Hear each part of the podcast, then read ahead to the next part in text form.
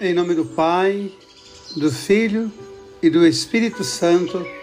Amém.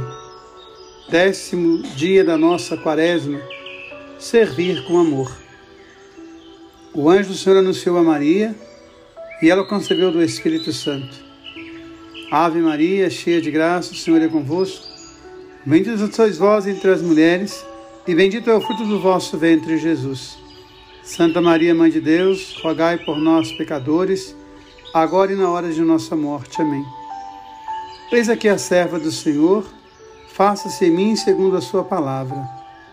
Ave Maria, cheia de graça, o Senhor é convosco.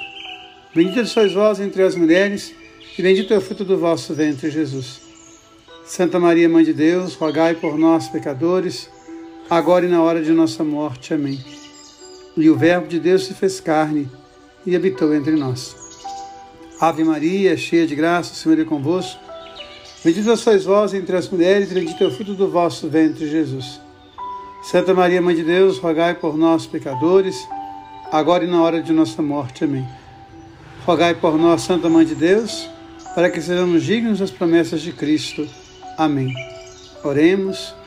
Infundi, Senhor, em nossos corações a vossa graça, nós o suplicamos, a fim que, conhecendo pela anunciação do anjo, a encarnação de Jesus Cristo, vosso Filho, cheguemos pelos merecimentos de sua paixão e morte de cruz à glória da ressurreição. Pelo mesmo Jesus Cristo, vosso Filho, que convosco vive e reina na unidade do Espírito Santo. Amém. A palavra que hoje nos ilumina é do primeiro livro de Reis. Elias teve medo e partiu para salvar a sua vida. Chegando a Bersabeia, em Judá, deixou ali o seu servo e andou pelo deserto um dia de caminho. Sentou-se debaixo de um junípero e desejou a morte. Basta, Senhor, disse ele, tirai minha vida, porque não sou melhor do que meus pais. Deitou-se por terra e adormeceu debaixo do junípero. Mas eis que um anjo tocou e disse: Levanta-te e come. Elias olhou e viu junto à sua cabeça um pão cozido debaixo da cinza e um vaso de água. Comeu, bebeu e tornou a dormir. Veio o anjo do Senhor uma segunda vez, tocou e disse: Levanta-te e come, porque tens um longo caminho a percorrer. Elias levantou-se, comeu e bebeu, e com vigor daquela comida andou quarenta dias e quarenta noites até o Horebe, a montanha de Deus. A história do profeta continua dizendo que Eli, no Horebe, ele pôde sentir, ver a presença de Deus. A história do profeta é muito forte para a gente compreender o amor de Deus. Ele se consumia de zelo pelo Senhor. Enfrentou os falsos profetas, mas chegou o tempo do cansaço, de atravessar o deserto, o profeta enfrentou aquilo que nós podemos hoje chamar de depressão e teve vontade de desistir de tudo e morrer. Mas o Senhor enviou o anjo para que pudesse alimentar a esperança do profeta. Há muitas pessoas que enfrentam problemas de todas as ordens ao longo da vida. E é especial quando elas encontram anjos. Lembro-me de Dom Luciano Mendes, quando sofreu um acidente, ficou meses no hospital. Ele não podia falar porque fez cirurgias no maxilar. Então pegou uma tabuinha e escreveu para as enfermeiras: É bonita a vida de quem ajuda os outros a viver de novo. Nunca mais me esqueci dessa frase.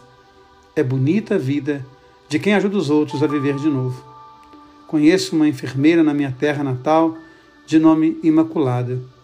Ela cuida das pessoas com tanto carinho, vai de casa em casa, faz mimos, dá remédio, banho, cuida com amor, se preocupa, ocupa o coração com aquele que está doente. Chama os sacerdotes para que possam dar conforto espiritual aos enfermos. Cuida da vida com muito amor. É um anjo. E ela aprendeu muito isso com sua mãe, que também fazia isso, Dona Fiota. Eu ainda era menino quando a vi cuidando de uma prima minha que tinha câncer. E ela fazia isso com todo carinho, com todo amor. E eu cresci vendo a fazer com outros. Imaculada e Fiota, anjos que moram na minha rua. Jejum de gratidão hoje será o nosso exercício. O jejum da gratidão.